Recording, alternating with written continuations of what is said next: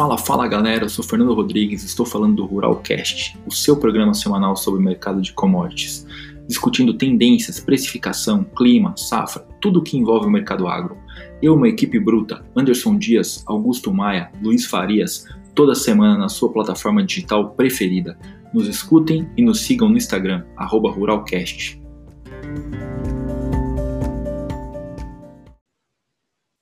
Fala, fala galera, sejam muito bem-vindos ao 27 episódio do Ruralcast. Eu sou Fernando Rodrigues, estou aqui com Anderson Dias, Luiz Farias, Guilherme Moreira e hoje temos um convidado especial diretamente de Nova York para falar um pouquinho sobre o mercado de café. Bom dia, Rodrigo, tudo bem? Como que você está? Bom dia, Anderson, Luiz, Guilherme.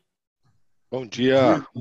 Bom dia a todos, tudo, tudo bem? Estamos aqui fazendo cumprindo a quarentena já há oito semanas de casa, mas todo mundo saudável. Espero que vocês também estejam todo mundo bem. Que maravilha. bom, dia. bom, dia. pessoal. Bom dia, Rodrigo. Bom dia, Rodrigo. Rodrigo está no Covil, lá, como dizia, bem no meio, em Nova York. Hein? Depois conta a experiência mais no final do programa para a gente aí, como é que está acontecendo o dia a dia. É isso aí, você pode deixar. Bom dia, pessoal. Bom dia a todos. Obrigado, Rodrigo, pela participação. Prazer. Olá, Gui. Bom dia. E é o nosso garoto dos números aí. É, Rodrigo, cara, eu vou contar um pouquinho da sua, dar uma introdução aqui sua e a gente começa a bater um pouquinho sobre, bater um papo sobre o mercado de café e entender um pouquinho o que está acontecendo e quais são os impactos é, desse coronavírus aí para essa commodity. Rodrigo Correia, diretor da, de commodities do grupo Comexim, dos Estados Unidos, tem uma larga experiência consolidada no mercado de café, na indústria de café, desde a originação, certificação, comercialização gerenciamento de risco, isso que é muito interessante, e estratégia também. Você é um, um do seleto grupo aí do, do, contrato C, né, Rodrigo? Faz parte de um seleto grupo de profissionais que avaliam a elegibilidade dos cafés, dos cafés que são entregues na bolsa de Nova York, né, a ICE, né? E, e, também com certificador de cafés especiais. Você é formado em administração de empresas, MBA em contabilidade e finanças pela Fundação Armando Álvares Penteado e teve algumas especializações de gestão de risco na Universidade de Colômbia, Nova York, e derivativos agrícolas na BMF, na antiga BMF. Maravilha, Rodrigo. Eu agradeço a sua presença. Logicamente, você vai conseguir trazer um, vai dar uma aula para a gente aqui sobre esse mercado de café. E eu começo a te perguntar aí, é, se você, com toda essa experiência, acompanhando o mercado de café de perto em Nova York, olhando a, a, bolsa, a ICE de, de perto, né, e, e olhando para o mercado, para a oferta, né, de, de produto, né, dado esse essa pandemia que nos pegou, vamos dizer assim, de calça curta, né, é, você está vendo o impacto de curto prazo para commodity café na, no consumo? É, você tem enxergado algumas mudanças que são drásticas assim para incremento de preço ou para mudança estrutural da commodity? Olha, uh, é um evento sem paralelo uh, para o café nesse momento. Quer dizer, se a gente for olhar há muitíssimo tempo atrás, aí a gente teve uh, algum algum impacto, obviamente, de consumo por questão econômica. A gente tem que ir lá para trás da, da crise de, de 29, mas que não teve esse, esse isolamento, essa perda muito grande que a gente está tendo de uma parte do consumo que tinha um crescimento bastante acelerado, ah, que é essa nova onda do café, dos, dos cafés especiais, essas cafeterias menores, aonde ah, o dono da cafeteria ah, é um especialista também, é um barista, é, é uma pessoa que é um microempresário que viaja para as origens para entender o café, para ter uma rastreabilidade. Então, esse segmento é um segmento que tem, tem sido bastante atingido no mercado de café e é um segmento bastante, além de jovial, ele é muito dinâmico e está trazendo um consumidor não só jovem que acaba dando uma, uma perenidade e um, um, um, panorama de crescimento, de manutenção do consumidor cativo, né, desde muito jovem e, e vinha trazendo, contribuindo para um consumo global maior nos últimos anos. Esse tem sido bastante atingido, né? Ah, assim como também o food service em geral, né? As pessoas que Sim. tomam café fora de casa, nos restaurantes. Starbucks, né? Starbucks Nos hotéis aí também temos, obviamente, o Starbucks, que foi um, dos grandes contribuintes aí para para essa bebida ter se tornado também mais jovem, né? Porque congrega pessoas também, enfim.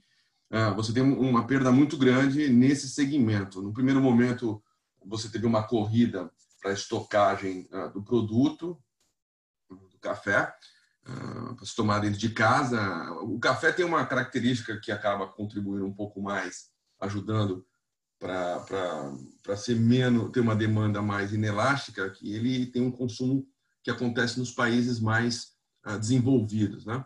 E, e, o hábito de tomar café é, é, é bastante já arraigado uh, se a gente olhar para a Europa, principalmente a Escandinávia, que são, é a região que mais consome café per capita no mundo. Uh, esse pessoal toma café, 80% do consumo do café nessa região, nessas regiões, por exemplo, nessa região específica, ela se dá dentro de casa. Então, uh, sofre um pouco menos, né? nos uhum. Estados Unidos, em torno de, de uh, de 80, 70, 70 80%, 80% depende uh, uh, dos dados que você considera, mas, enfim, também acontece dentro de casa. E as pessoas dentro de casa, ainda com trabalho, elas consomem, têm consumido também um pouco mais de café. O consumo dentro de casa ele é um consumo menos eficiente, então isso também ajuda um pouco mais a gente falava antigamente no café, antes da, do, fenômeno, do fenômeno da, da monodose, né? monodose, do single serve, que o, o, maior consumidor de café é a pia, né? Ah, você, é, você faz uma, uma, uma, garrafa de café em casa, você acaba não tomando ela toda e você despeja um bocado ah, dessa garrafa na pia. Então, isso contribuía. Você volta a ter um pouco mais esse fenômeno, menos hoje em dia, porque todo mundo tem uma muita gente, pelo menos aqui nos Estados Unidos, uma máquina single dose, né? uma dose única, né? Uhum. Quer dizer, não tem tanto mais esse desperdício como anteriormente, uh, mas existe assim ainda desperdício. Essa terceira onda que eu mencionei para vocês é uma onda que é de café uh, que é feita em coador, quer dizer, uh, tem obviamente as, as, as, máquinas de expresso, mas é um consumo diferente. Eu mesmo bebo um e outro, né? São coisas ah, não são excludentes, né? Uhum. Enfim, então, ah, no primeiro momento teve uma venda acelerada, ah, para quem gosta de número, aqui nos Estados Unidos, o Instituto Nielsen estava falando que demonstrou que você teve consumo 30% maior comparado semanas a semanas, né, de um ano a outro ano, e isso se acumulou por, por quatro semanas, quer dizer, teve a estocagem inicial, tem a manutenção, e, e, e, e no segundo momento e agora a gente vê isso começando, a, essa curva começando a ficar mais próximo do normal. Ainda está, são dados preliminares que saíram duas semanas, das últimas duas semanas, da semana preliminar, da anterior não, que já mostra esse número uh, ainda em, duas, em dois dígitos, mas não mais no, acima de 20%, 30% como a gente estava tendo antes. Então, um, essa é uma pincelagem para a gente discutir mais, porque tem dado aberto se a gente quiser continuar falando. Ah, sim, com certeza. Você falou do food service, que é um que está pegando todo mundo, não só a cadeia de café, mas está pegando a cadeia de proteína, está pegando a cadeia como, como um todo, né? E que a gente, Exato. todo mundo eh, tem aquela esperança que retorne logo para a atividade, não só por conta da, desse consumo, mas também por conta da atividade econômica geral, né? É, então, acho que esse é um, dado super importante que a gente tem que acompanhar, mas é interessante você destacar que teve um crescimento até no consumo interno dentro de casa, né? Porque a, gente espera que, quando a gente olha o mercado, a gente imagina que o consumo do, do dia a dia na rua, ou, vamos dizer assim, aqui em São Paulo é muito comum aquela média, né? Que a pessoa pede de manhã, né? Então, uhum. realmente isso é interessante, porque é, vou ser sincero, eu estou consumindo mais café em casa porque eu fico todo dia ali do lado, tá trabalhando em casa, está consumindo cada vez mais, né? Acaba consumindo mais, né? É relativo o impacto na, na, na demanda, né? Bem relativo. É difícil de medir. E é... você sabe, e você sabe que ah, eu também tenho consumido mais café, eu também, eu sou um consumidor de café ah, ah, já nasço também, né? Mas ah, esse, esse consumo ah, doméstico tem sido um pouco uh, maior. De novo, a gente tem essa contribuição do café de ser, de novo, uma, uma é, muito barato, né? É, é, é relativamente barato você comprar café, é um luxo, né? Todo mundo gosta de falar, um luxo barato para você uh, ter. No Brasil, você tem como como parte da cesta básica também. Então, que é o país que, teoricamente, dos consumidores, é o mais pobre deles, né? Sim. Obviamente, você consome alguma coisa na África, mas é muito, é muito incipiente, né?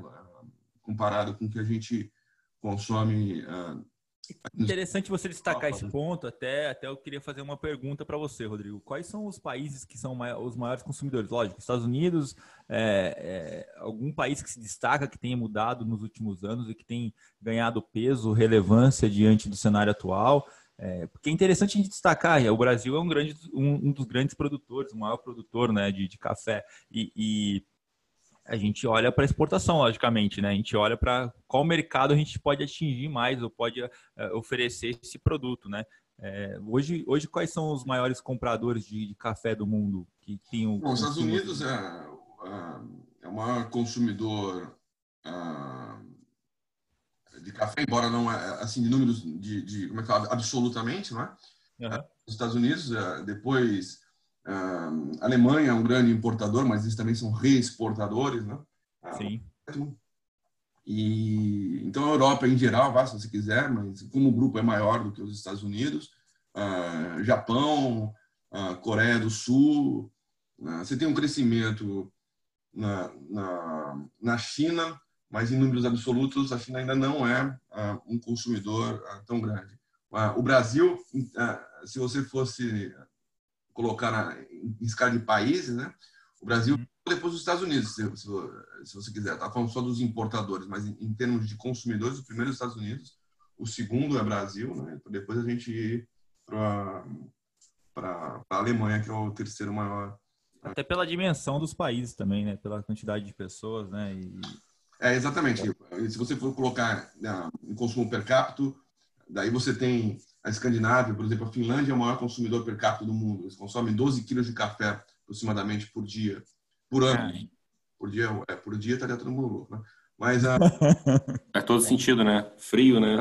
Exato, é, é bastante frio e, bastante complicado. É um café de bastante qualidade, também consome bastante. É que essa coisa que é importante. Quando você toma um café de qualidade, você acaba tendo uma, uma você não acaba não uh, ficando como é que fala? Não deixando para trás uma segunda xícara que seja, né? Você tem uma provocação para tomar mais, é um café mais balanceado, etc. Se, se você começa a tomar um café que eventualmente uma qualidade pior, uh, isso acaba afetando um pouco mais. Eu acho que esse é um tema inclusive interessante porque o consumo, uh, a gente estava falando é, no, no, na abertura de você ter um impacto no que a gente chama da, da terceira onda do café, que é o café especial, café mais né, com rastreabilidade, etc. Você tem é, mesmo nesse Q-Grader, né, que a gente faz, a gente gradua o café numa numa escala mais elevada, com pontuação, preços diferenciados, obviamente o, volume não é não é, é muito distante do comercial, mas esse acaba sentindo um pouco mais. Então, uma, uma, uma o impacto que a gente tem, né, de alguns impactos que a gente está falando. Primeiro, a gente falou do consumo fora de casa, que ele, ele acabou absorvendo. você tem o, o, a perda um pouco do consumo uh, fora de casa. Eu tenho a impressão, e, e, aqui é só uma impressão, de que a gente uh, tem um impacto, em geral, no consumo uh, global. A gente vinha crescendo aproximadamente 2% por ano, o que daria hum, algo próximo de 3 milhões e meio de sacas nacionais. Uh, o Brasil ele é basicamente a, única origem que estava abastecendo uh, esse crescimento, porque o segundo maior produtor, que é o Vietnã, ele tem tido números muito mais uh, flats, aí, o crescimento tem sido né, né nulo, né?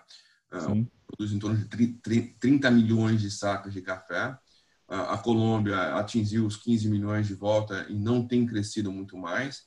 Você estava tendo um incremento de produção por parte de Honduras, que veio aí de 5 ah, milhões de sacas, mais ou menos, alguns anos atrás, atingiu aí próximo de 8, 8,5. Esse sim é o país que está ah, sentindo um pouco mais. Já tem um, esse ano a produção já é menor, né, próximo de 6 milhões de sacas e, e bastante reflexo dos preços, né, que a gente vem tendo preços mais baixos desde 2016 e acabou e não tem um impacto positivo internamente de uma desvalorização da moeda local deles, a lempira, né? É diferente Sim. do que aconteceu no Brasil e aconteceu na Colômbia, que essas duas moedas fizeram uh, lows históricos recentemente também. E o, bom, real não para, né? Tá... é, pois é, eu acho que o país que mais se beneficiou com essa desvalorização cambial foi o Brasil, né? Não há dúvida, Luiz. E o Brasil foi o, o que mais uh, uh, se beneficiou e, e, e uh, contribuindo para que o custo de produção, para que a, a, saca de café no Brasil, né, negociada em reais, claro, ela tivesse se mantido, mesmo, mesmo quando nós vimos o café o ano passado aí a 90 centavos e tal, ainda assim em reais, e esse é um tema, eu vou falar uma frase que é bastante, vai ser bastante debatida, né? Ainda assim conseguiu manter uh, uh, os, os, preços no Brasil para pagar pelo menos o custo de produção. Isso é uma. Eu falo que, é, que, é, que essa frase é, é polêmica, porque custo de produção cada um tem o seu, né? Então. É. E não dá, e não dá para saber. Não... Mas em números absolutos, isso é provado, porque a, a produção no Brasil continua crescendo. Só continua crescendo se tem ambiente. concordo com você, isso é indiscutível. Né? Então, é... Em outros países não cresceu justamente porque o ambiente não é favorável. Então... É, exatamente. Então, a, a, mas enfim, a, a gente a gente estava tendo um crescimento de, de 3,5 milhões de sacas aproximadamente anualmente, e esse ano eu acho que vai ser zero, porque tem um aspecto que eu acho que é de fácil um, é que fala? assessment para a gente, né, para a gente observar, que é assim, o consumo, por exemplo, de, de pessoas que não necessariamente bebem tanto tanto café como nós que bebemos em casa, então ah, os turistas que eventualmente estão na Itália, na França, eu cito os dois países que recebem muito turista. O cara vai passear e antes de, depois de, de, de almoçar, ou, porque quer, continuar passeando, ou para contrabalancear o vinho que ele tomou, que seja, ele vai tomar um, um, café e eventualmente isso você perde.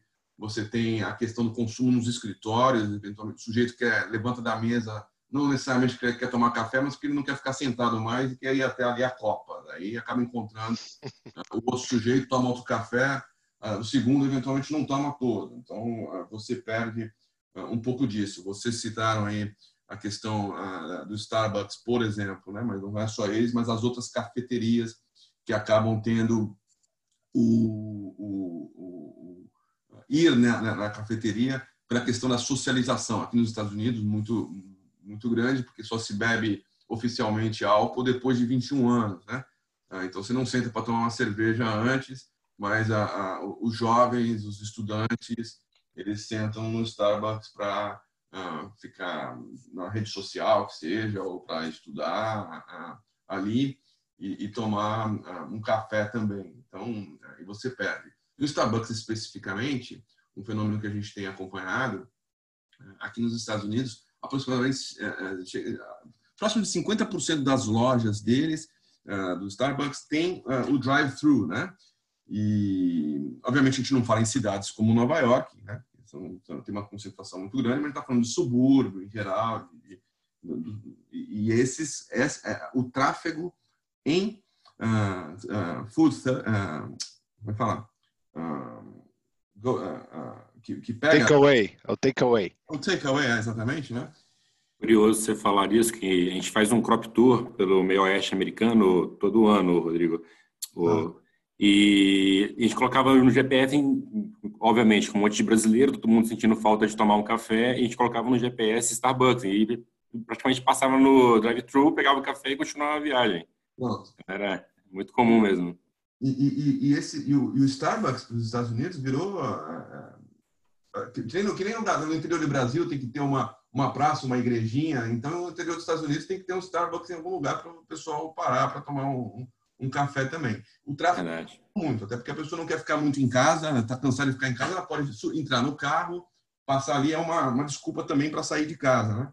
eventualmente. Então eles cresceram muito uh, uh, a venda no drive-thru, né? no takeaway, como você bem falou. Então isso, mas uma curiosidade, até o próprio carro americano é adaptado para ter um, lado esquerdo, um lugarzinho para colocar o café, né? Exato. Todo mundo, é, todo mundo toma café aqui. Inclusive, ah, ah, curiosamente, já que você está falando isso, eu tomei uma multa, acho que há, há seis meses atrás, ah, que eu estava saindo, eh, passando assim do lado do, da polícia, e eu estava segurando o celular na mão, porque o, o meu, o meu holder, o cup holder não estava funcionando ali.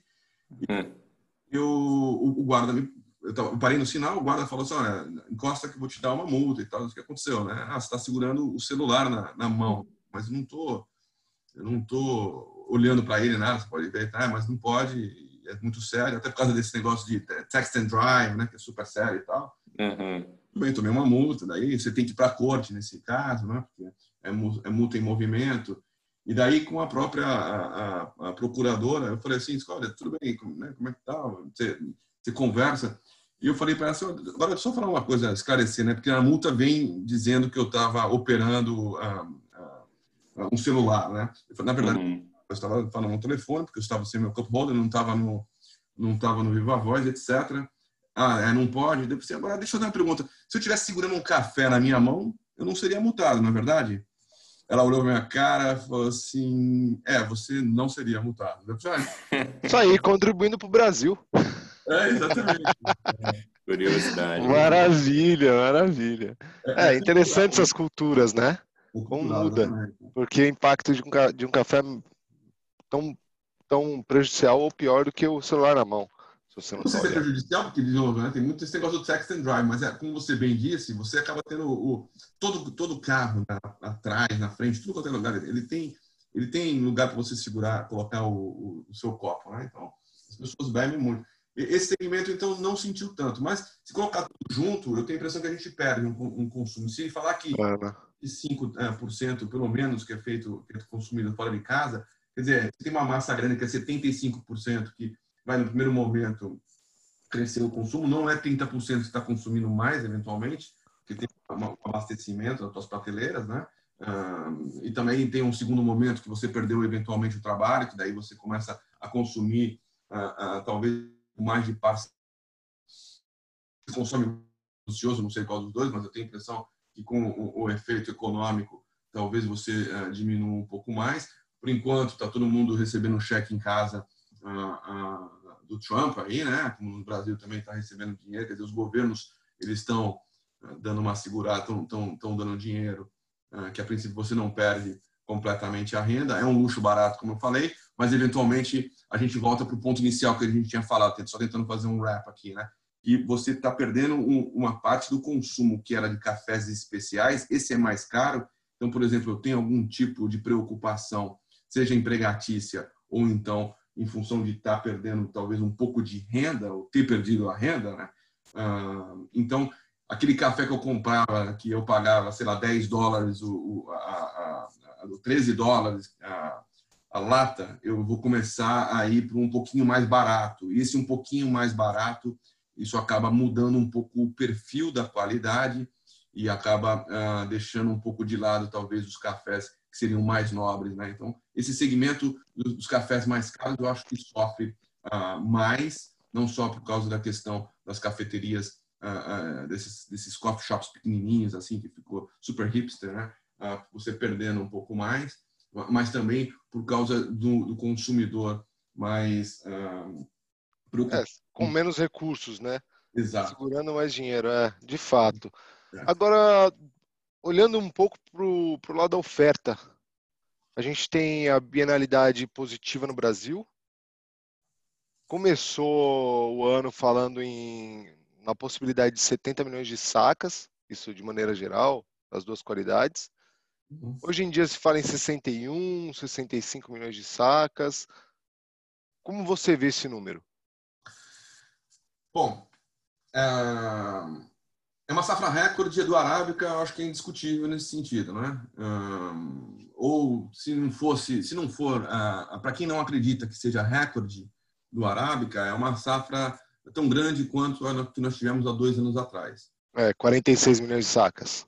É, exatamente. Uh, e era para ser maior, você teve uma perda aí em função uh, de clima, principalmente chuva. Uh, mas depois que acabou, agora na, na, primeira, no primeiro quarto do ano, né, na, no primeiro trimestre, as chuvas foram excelentes também, então a gente eventualmente pode ter uma produtividade um pouco maior e acabar surpreendendo positivamente. A gente vai ver isso agora que a colheita está começando. Uh, mas é uma safra de recorde porque a gente também teve há dois anos atrás uma, uma um conilon, a safra do conilon mais baixa. Então, mesmo que que não acreditam que vai ser uma safra recorde do arábica, que acham que vai ser parecida, uh, é indiscutível que vai ser maior do conilon do que foi há dois anos atrás. Então, uh, é uma safra recorde que no low range aí, é esses low 60s, né, que você falou. É, isso aí, 61, né? Abaixo, né? mas está mais para ser metade, entre, pelo menos 65 milhões de sacos, vamos falar. Né? E acho que você ah, interessante. Eu não sou muito que acho. Né?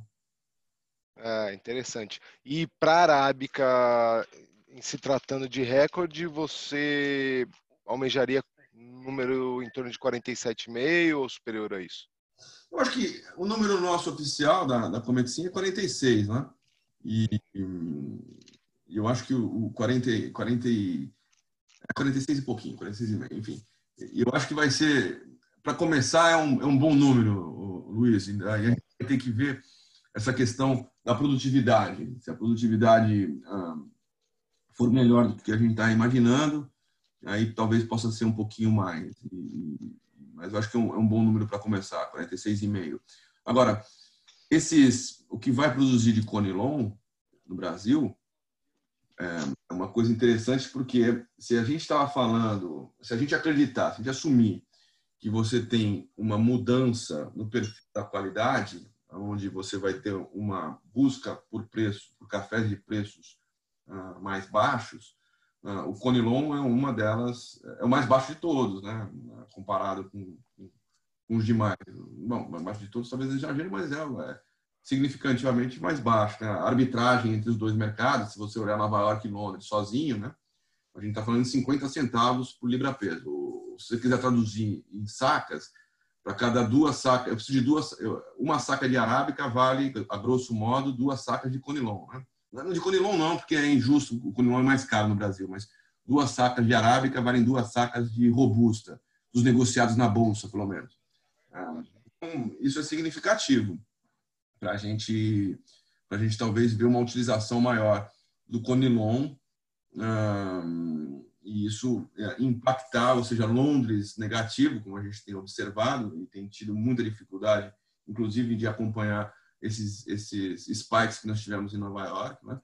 E o motivo principal, eu acho que é também pela por, por esse por esse uh, excesso maior que vai ter uh, no Conilon, né? Isso seria uma mudança no blend, né? E para o público em geral entender é, a mistura entre as duas qualidades. Ah, então você tem um arábica mais caro que dá qualidade à bebida e você tem o, o, o, o robusta que tem a qualidade inferior, mas dá volume e é mais barato. Então tende a aumentar a qualidade de robusta dentro do arábica para que a bebida se torne mais barata, mais acessível.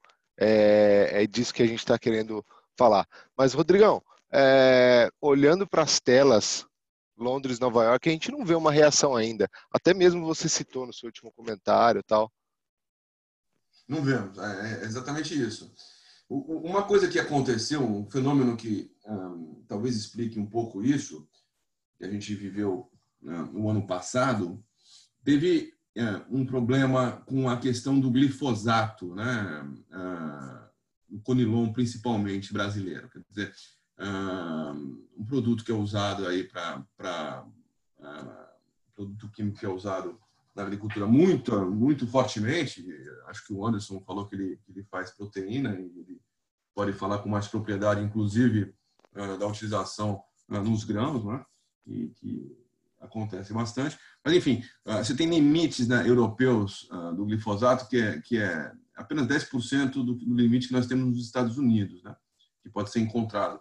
E, e a gente está falando do Brasil ter tido algum tipo de problema nisso no grão, ah, no glifosato encontrado, do, do, do, volume de glifosato, a partícula encontrado no, no grão. Não é, a gente não está falando na bebida, não, porque eu lembro que o café, além de torrar, depois você coloca, coloca água, né? Então dilui uh, enormemente, né? 95 uhum. é água, depois vem, vem o grão torrado e moído. Mas, em, em, geral, o Brasil teve um pouco de problema com isso. O que, que acabou acontecendo? Uh, o excedente exportável brasileiro acabou sendo mandado para entrega na Bolsa de Londres. Uh, o contrato de robusta, que é negociado de novo em Londres, uh, quer dizer, hoje tudo é, é eletrônico, né? Mas ele, ele acabou recebendo muito desse café Conilon, ele recebe todas, praticamente to todas, na verdade, os robustas produzidos no mundo, e nosso robusta se chama Conilon no Brasil, e, e acabou indo para lá, entregado numa, numa praça que não tem tanta uh, interesse de recebimento, logo se criou um mercado em carrego que ajuda e interessa muito, não tem tanto interesse de compra. E isso é o que está acontecendo também com o mercado londrino nesse momento. Como eventualmente o café brasileiro pode não encontrar um destino de uma forma tão simples e vai ter novamente um excedente exportável, esse café deve migrar para a bolsa. Logo, a bolsa acaba uh, sentindo um impacto maior, porque tem poucos tomadores e Londres tem sido pressionado. Agora a pergunta é: vai continuar sendo assim? Uh, se o preço ficar tão atrativo, porque veja, a gente falou que o, que o Vietnã ele é um grande produtor de café, ele é o segundo maior do mundo, mas o maior uh, dessa variedade que a gente está mencionando, que, que robusta. Né? Uh, os prêmios para o café vietnamita estão em 250 dólares por, uh, por tonelada, acima da bolsa. Quer dizer, o que também ajuda aquele país a estar tá produzindo ainda café acima do custo de produção. Para o Brasil, eh, a gente está tá negociando basicamente a, a, a, a, a basis, né? a, zero a zero. Quer dizer, então, o nosso ouvinte aí, né? Londres está negociando 1.200 dólares por tonelada, por exemplo. Então, o Vietnã vende 250 dólares acima. Então, eles estão vendendo a 1.450 dólares por tonelada. Ah, no Brasil, está negociando a 5 dólares acima. Então, está 1.200, o Brasil está negociando a 1.205. Quer dizer, é uma vantagem de preço muito grande. Se você vai ter uma demanda maior por cafés ah, de qualidade mais barata, ah, será que não fica tão mais atrativo para você usar o conilon brasileiro? É. Isso pode acabar atraindo, mas não estamos vendo isso acontecendo ainda. Tem um pouquinho de. de estão fazendo, a indústria torradora está fazendo bastante teste aí para ver o quanto mais se pode utilizar do conilon brasileiro. Né? Rodrigo, é. tem uma pergunta aqui. É, na verdade é o seguinte: dado que a gente está olhando esse mercado de café com preço em dólar baixo, né? e, e essa expectativa de produção alta no Brasil é, que vocês comentaram aqui agora, é, que que o, o que, que a gente pode falar para o produtor de café que está nos escutando agora, olhando esse dólar, dando uma oportunidade em reais para vender o café, o que, que você, você, olhando esse cenário atual de, de coronavírus e olhando a perspectiva de colheita de uma safra grande, é, fala para esse produtor o que, que ele deve fazer? Você deve realmente comercializar isso em reais agora, aproveitar esse movimento e fazer uma estrutura é, de alta no, no, no, no, café em dólar, porque pode, vamos dizer assim, ele vende esse café em reais num preço que realmente cubra os custos da operação dele, que é o que vocês estavam falando até agora, e depois ele faz uma operação de alta para valorizar esse, é, pegar uma possível valorização do mercado em dólar, vamos dizer assim, se o mercado acalmar, coronavírus passar, porque o Trump está imprimindo moeda como se não houvesse amanhã, né? Vamos falar a verdade. Se realmente, se realmente achar, achar um, uma vacina e trazer um, um alento ao mercado, que seja no médio e longo prazo, possivelmente essa moeda americana ela vai ceder.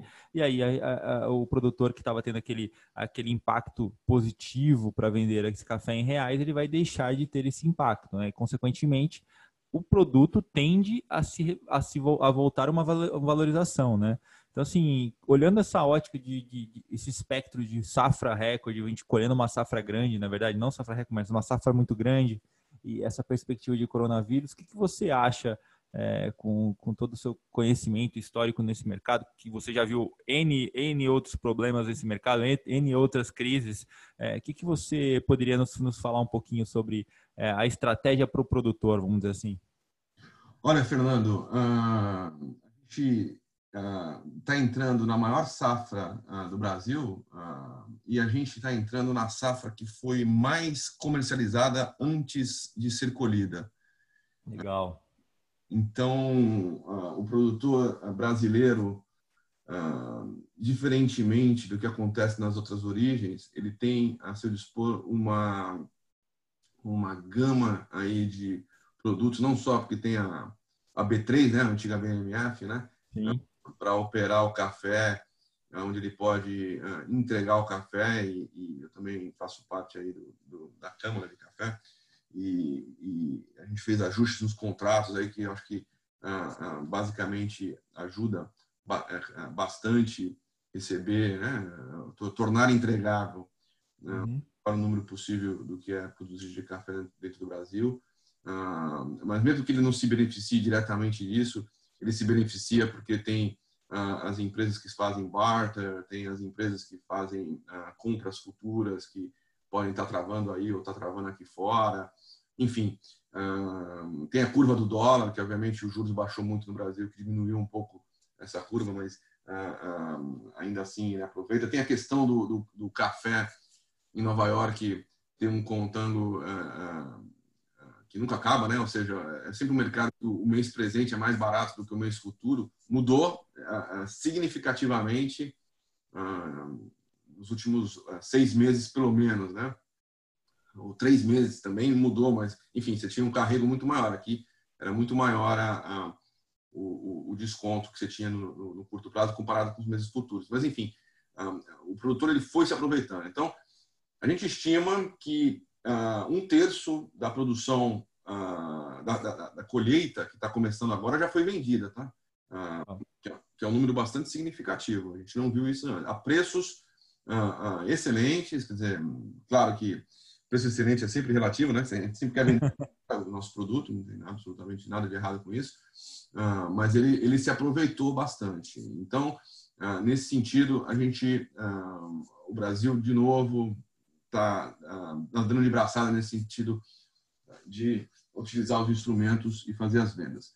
Porém, como você bem citou, você teve uma valorização extremamente acentuada uh, do real, né? Por causa também da, da, da, dos desencontros aí que acabam acontecendo.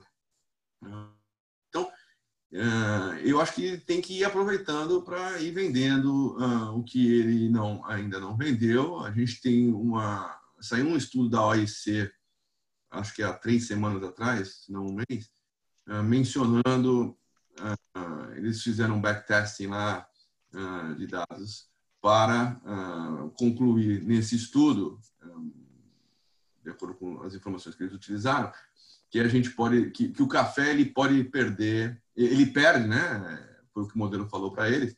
Uhum. 0,95 uh, 0,95 pontos para cada 100 pontos de perda do PIB ah, mundial. Uh, é um número bastante grande, eu acho que, pessoalmente, não dando nenhum descrédito a esse estudo, por favor, né? mas uh, eu acho que é muito, é muito pessimista. Se a gente tiver um crescimento negativo do consumo, isso pode impactar o superávit esse ano relativamente né, é, é, grande, vai, se tiver. A gente, é, só só para usar o mesmo número, né, a gente fala que cresce 2%, significa 3 milhões e meio de sacas adicionais. Se, se perder 2%, só para ficar usar o mesmo número, a gente vai perder, na verdade, 7 milhões de sacas de café num mundo que uh, ia sobrar próximo de 5. Quer dizer, uh, isso pode ter um impacto hum, ruim uh, para o preço, assim. É, um acúmulo bem maior de estoque, né? É, exatamente. Você gera um estoque. Veja, o estoque também não é um estoque tão elevado, é um estoque basicamente de três meses de consumo. Se não, vamos falar, não, se consome, acabou a produção no mundo, tem três meses para a gente beber café, depois acaba o café. Quer dizer, não tem uma coisa tão grande, um, um estoque tão grande assim, né? Então, esse, esse não é um conforto tão grande assim, mas pode ter um problema, sim, de, de curto prazo para os preços caírem um pouco mais. Então, o real, como você falou, no cenário possível, o Brasil, o Brasil sofra outro impeachment, que seria super, super custoso para o Brasil. eu tenho a impressão que se, se uh, isso acontecer, uh, você acaba destravando um pouco mais as, as instituições no segundo momento, né? Porque o Bolsonaro tem se mostrado um pouquinho mais relutante, talvez, em, em, em, em enfim, negociar para fazer, passar as reformas que precisam. Estando certo ou não estando certo, isso não é, isso não é discussão, né? Mas, ah, do ponto de vista de governabilidade, no segundo momento pode ser mais positivo. E, como todo mundo imprimiu, todo mundo imprimiu dinheiro, Estados Unidos aumentou absurdamente a base, mas a Europa também fez, quer dizer, está todo mundo ah, ah, injetando dinheiro. e daí o Brasil acaba tendo uma base também muito mais muito menor e daí se torna um país ainda mais barato, não é? Com eventualmente uma questão política menos turbulenta, ele acaba atraindo também um pouco de, de, de dinheiro. Então, o real deveria, deveria firmar nesse cenário também, embora não tenha mais hot money né, por causa do, dos juros. Mas, em linhas gerais, sim, acho que o produtor tem que ir aproveitando. Não adianta ficar só simplesmente a gente torcendo, né? Eu, eu sempre falo que ah, virar operador torcedor é a pior coisa possível. E isso é verdade. Ah, para o produtor também. Então, ah, fez, deu sentido, fez, fez sentido a, a conta, ah, tem que vender. Não, não, tem muito jeito, né? Porque você nunca é. sabe qual vai ser ah, o preço ah, que você vai vender amanhã. Então, tá dando dinheiro agora, ninguém quebra com lucro. A gente tem que ir aproveitando para fazer. Eu acho que o produtor também tem que ir fazendo isso. E, na verdade, quem sou eu para achar, né? Se a gente fala que a gente está entrando numa, numa cefra recorde, onde o número de comercialização também é recorde, quer dizer, ele já fez isso, ele sabe bem disso e foi fazendo isso, e acho que tem que continuar fazendo. É. Com certeza. Esse impacto, esse impacto já está já tá dado, né? É legal, é só para ver realmente é, o que você achava em relação a isso, se o produtor realmente tem que aproveitar esse, esse, esse momento para vender esse café em reais agora, aproveitar essa, essa, essa possibilidade, né? E até fazer algumas estruturas de alta no próprio ativo mais para frente, né? Mas eu queria também ter uma visão sua do que, que você olha para frente, né, Rodrigo? Porque é, a gente está realmente, eu sei que é muito difícil, porque, é, como a gente comentou no começo do programa, é, a gente nunca passou por isso, a gente não sabe quando isso vai acabar, né? E é o que você acabou de falar, é, o, o PIB vai interferir muito nesse consumo e, consequentemente, vai interferir muito, essa queda de, de PIB vai interferir muito no preço também lá na frente, né?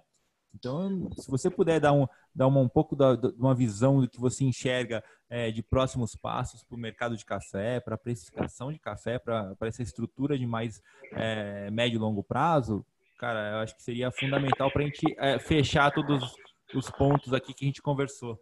Olha, até, pe... até pegar um gancho, é, se possível, Rodrigo. Claro. É, a gente vem analisando que ali na Colômbia tem algumas medidas governamentais similares ao Brasil que vem permitindo que os produtores continuem as suas atividades, né? E grande uhum. parte dos nossos ouvintes é, são produtores de café é, e vem encontrando uma certa dificuldade em questão de mão de obra qualificada é, durante esse período de entrada de colheita. Está tendo essa, essa realidade na Colômbia e está começando algum, algumas discussões aqui internamente. É, nessa sua visão de futuro, qual que seria que o Rodrigues comentou? Será que você poderia também elucidar se já tem alguma certa precificação dessa situação é, nos preços mesmo, por favor? Boa, Guilherme. Eu vou começar, Rodrigues, vou começar com o Guilherme, daí a gente acaba. Boa, manda bala. Com você aí, porque daí é de preço que o pessoal pode falar, né? Daí dá para fazer um. Boa. Fechar no final com isso. Mas o, o, o essa questão, Guilherme, uh, você teve um pouco de receio no começo uh, da situação toda. Uh, esse foi um dos motivos que a gente viu a estrutura estreitar, ou seja, os spreads, uh, os meses futuros de Nova York não subiram tanto como subiram os meses presentes.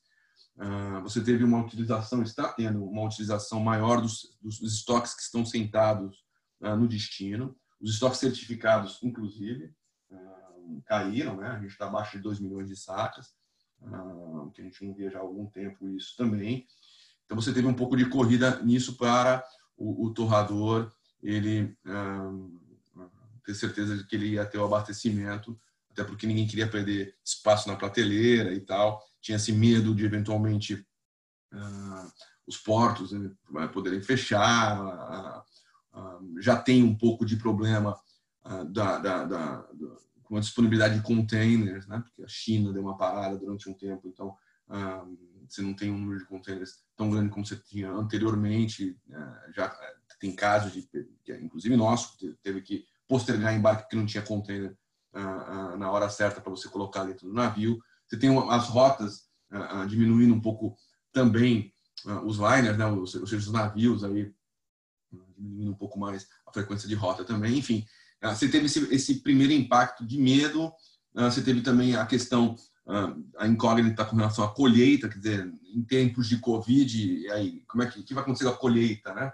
Vai atrasar a colheita, o pessoal vai para o campo, mas esses receios todos já se arrefeceram, quer dizer, você continuou, o pipeline continua sendo abastecido, ou seja, os cafés continuam sendo embarcados, eles têm chegado no destino, a gente não teve uma interrupção no fluxo, uh, no tocante à colheita, a, o principal é o Brasil que está entrando agora. Tem, obviamente, a colheita da, da, safrinha, né, da, da, Colômbia, que se chama de safrinha, mas é, ela tem o mesmo é basicamente o mesmo tamanho da, da, da safrona em termos de, de volume de colheita. Ah, ali também teve algum receio de que ah, ah, o café poderia não, não, não ser colhido ou ser atrasado. Não ser colhido, acho que é um exagero, né? Porque o pessoal não deixa dinheiro pendurado na árvore, de alguma forma vai ser colhido. O que impacta é a qualidade. Sim. Então, a princípio, os governos aí no Brasil, o governo do Espírito Santo, ele soltou uma cartilha logo no começo, a primeira colheita ela, é, no Brasil, ela vem é, do Conilon, está tendo distanciamento. Tem a questão, infelizmente, que tem já, já tinha do desemprego e agora, obviamente, acaba sendo pior, né, numa economia que está parada. Então, uh, uh, você pode falar assim, ah, mas o, o, o quem está colhendo café uh, também está recebendo o benefício do governo, talvez não vá querer ir para o campo. Mas daí talvez você cria também uma informalidade, né, no campo. Enfim, não estou sugerindo isso, mas estou falando que pode acontecer a leitura que o mercado faz aqui de fora, né? É, é, de novo, não estou falando que é isso que está acontecendo no Brasil, mas a gente não está vendo um problema de fluxo. Então, isso eu acho que deu uma acessada, o mercado não está ah, ah, ah, preocupado tanto com isso, motivo pelo qual eu acho que a gente está vendo Nova York caindo recentemente também, a, a, estrutura voltando a abrir um pouco, não, não tanto quanto anteriormente, mas os spreads voltaram, a gente teve um mercado ah, invertido aí no, no, no primeiro e segundo mês, ah, mais ou menos um mês atrás, né? Voltou novamente a, a desconto. Então, nesse sentido, não, o mercado aqui não está mais tão preocupado com isso. Teve alguma preocupação, nesse momento não está. Agora, claro que não significa que amanhã não vai estar, né? Se amanhã tiver um problema uh, de porto fechando, coisas aí, esquece. Isso é, é explosivo para preço, né? E aproveitando o gancho aí, uh, a gente esqueceu de, de tocar no assunto. Uh, nos últimos dias saíram algumas notícias, os, previsão de clima para a entrada desse inverno que propunha, ou na verdade previa eventos climáticos eh, severos menos recorrentes, ou seja, frio intenso menos recorrente, mas quando vier, mais severo.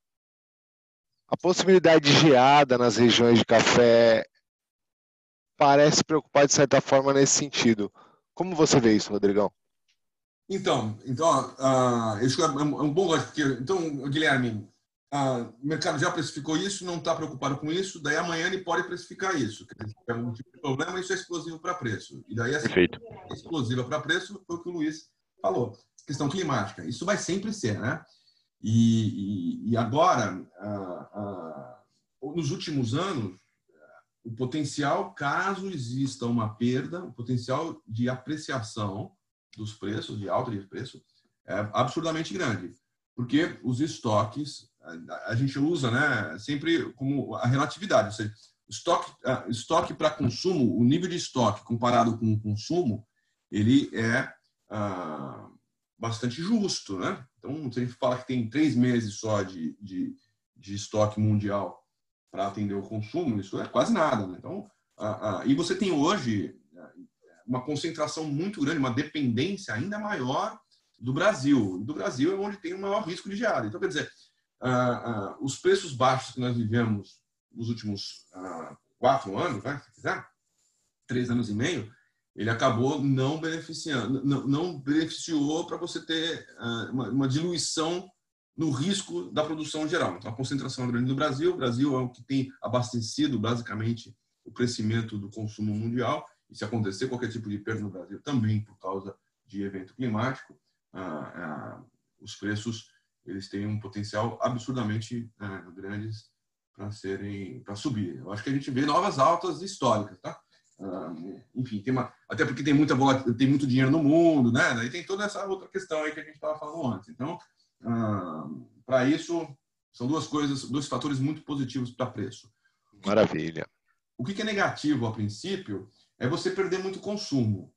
Uh, e esse não é o cenário que eu trabalho. Então, assim, eu não acho que tem um potencial de baixa muito grande. Olha, haja visto o seguinte, né? a gente viu o, o real em, em, em baixas né, históricas, o, o, o, câmbio em níveis recordes aí no Brasil, ou seja, se você converter Nova York em reais por libra-peso, porque ele negocia em dólares, em centavos de dólar por libra-peso, em centavos de reais por libra-peso, é, é, é, histórico o que a gente viu de preço alto para Nova York. Você vai discutir, ah, mas o preço do o salário mínimo no Brasil hoje é muito mais maior do que anteriormente. É, claro, não estou.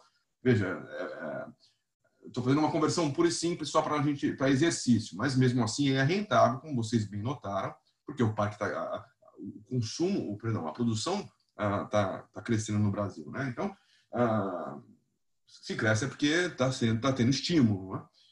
E então, ah, mas mesmo assim, hoje basicamente o Brasil e a Colômbia são, tá bom, Vietnã que são significativos. A está falando dos três que, que compõem basicamente a, o maior volume de produção no mundo, né?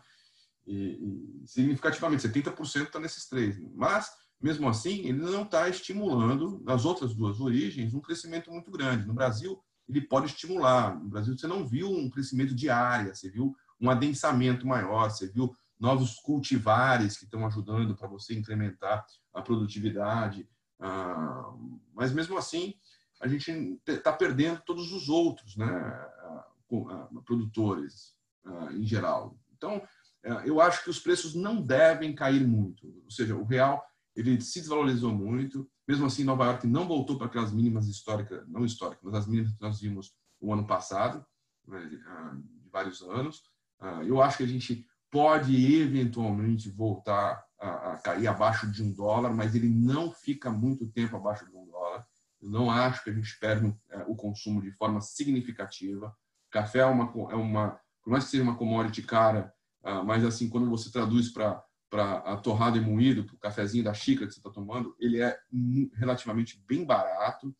Uh, você pode ter uma mudança de blend, ou seja, do, do mistura, em o consumidor, na minha opinião. Logo, eu não estou negativo demais para preço.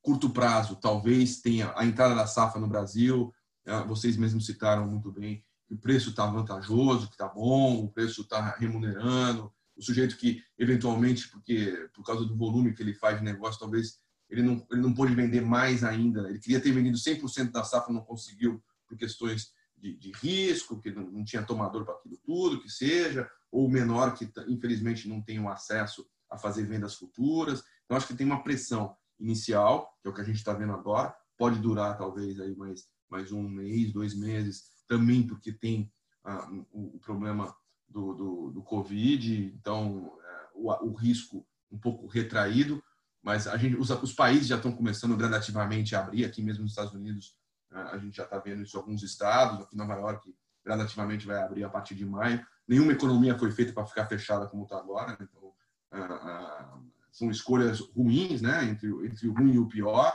e daí, obviamente, não tem outra alternativa a não ser gradativamente abrindo. Então, eu sou, eu não acho, a gente perdeu, na minha opinião, eu estava animado para preço. Eu achava que os preços fossem subir agora, logo depois aí da, da, do começo da safra. Né? Eu acho que pressão, pressão agora, porque tem uma troca. Eu, eu, se eu sou um produtor de café que eu carrego café como também parte da minha poupança, eu vou fazer a troca de qualidade, ou seja, eu vou vender a minha safra atual para não, porque ela já está ficando, para não deixar ela envelhecer, e o que eu estou colhendo eu começo a colecionar novamente se eu sou, se eu sou um, um, se parte do meu ativo é também carregar café. Então, ah, daí tem um pouco dessa mudança. Então, pressão agora do que tá, do que saiu da safra uh, atual que eu vou trocando, porque eu vou receber o que eu vou estar tá colhendo agora, armazenando novamente. E, e eu, eu, imaginava que os preços iam começar a subir a partir de julho. Todo mundo fala a segunda metade do ano, que já é, né? Mas mais para o final do ano, eu achava que já a partir de julho a gente via os preços subindo, porque Ah, vocês citaram também a bianualidade, o ano que vem o Brasil produz menos. Ah, claro, mas ah, o consumo vai, seguir, vai, vai sentir um pouco mais. Então, agora tem esse fator, né? Antes você não tinha. Então, ah, eu achava que os preços fossem subir na segunda metade do ano, mas já começando no, no, no começo do segundo semestre. Ah, agora eu acho que os preços talvez eles não tenham o potencial de alta que, gente, que eu imaginava, mas eu não acredito num potencial de baixa grande não. Então, pressão no curto prazo pode talvez pressionar o preço ah, agora. No segundo momento ele estabiliza e talvez ele não vai para os 150, 160 centavos que eu imaginava antes, mas a gente pode ver o mercado acima de 120 centavos novamente e, e infelizmente não com potencial muito maior do que isso, até que a gente tenha novos dados para imputar e, e, e, ter uma, uma noção uh, melhor do que como, como, vai estar o consumo uh, e quão rápido ele pode uh, se recuperar com toda essa crise que é, não tem precedente. Né? Mas dado o contexto geral, ainda que é positivo, uma, uma ideia positiva, né, Rodrigo? A gente olhando para Cautelosamente frente, positivo, vamos falar assim. Exatamente. Assim. Dado todo o cenário, né? Vamos dizer assim, dado todo esse cenário conturbado que nós estamos vivendo, que realmente ninguém nunca teve uma ideia é, que isso iria acontecer, lógico, é muita gente está falando e acho que essa frase ela é válida para todos os mercados. Ninguém iniciou essa crise, essa crise ela apareceu do nada e assim, então dado todo esse cenário, ainda é um, é um é um alento aí para que o produtor olhe para frente e tem essa, esse impacto positivo lá na frente, né? Olhando para frente, né? Vamos, vamos pensar positivamente lá na frente, né? É isso aí, eu acho. Agora, não dá para ficar com aquele positivismo todo que a gente estava anteriormente. Não, se, seja positivo, mas haja, né? Vamos dizer assim, faça seu head, faça suas operações de trava, não deixe seu custo solto, é, a, a, atue, na verdade, né? Seja positivo, mas faça, faça o que tem que fazer, na verdade. Acho que esse, esse é o recado que você passou para a gente aqui no âmbito geral, após essa aula toda que você nos deu hoje. Eu tenho a agradecer a sua participação, Rodrigo. Muito obrigado pela disponibilidade, por ter, ter acordado um, pouco mais cedo. Você já falou que você acorda cedo em Nova York, né? Está tá uma hora de diferença, né? Mas, cara, só tenho a agradecer a sua disponibilidade para participar do, do, nosso programa aqui. Imagina, um prazer, Rodrigues. E, e, fiquem sempre à vontade para contatar quando vocês quiserem. Acabei falando, não sei se falei um pouquinho demais aí do que era esperado, talvez. Que isso, não. O assunto, é, o assunto era interessante, então ele precisa. O assunto é sensacional, né? É a bebida mais amada no Brasil, então tem muito assunto aí para discutir. Aliás, a segunda bebida, a segunda bebida, mais tomada no mundo, só perde para água. Só perde para água, né? Exatamente. A gente, a gente, tinha comentado isso aí no, no, no podcast passado. Mas, Rodrigo, a gente vai finalizar aqui. Eu agradeço demais a sua participação. É, se você, depois a gente pode passar o seu contato no Instagram, no LinkedIn, para para que se alguém tem interesse de conversar ou, ou fazer é, algum negócio futuro contigo, tenha esse contato direto com você. É, agradeço demais aí e um ótimo dia para você, Rodrigo. Obrigado para vocês também. Vão ficar saudáveis todo mundo e, e vão ter pensamento positivo. É. E logo, logo passa essa, essa bagunça. Stay safe. Obrigado, Rodrigão. Sem palavras. Muito obrigado. Valeu, obrigado, pessoal. Um abraço. Valeu, obrigado, obrigado. Um abraço. Até mais, tchau.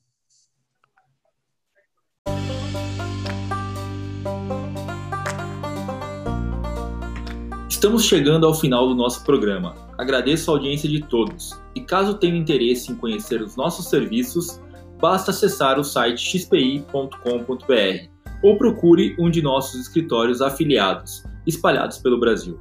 Estamos nas principais plataformas digitais, arroba Ruralcast.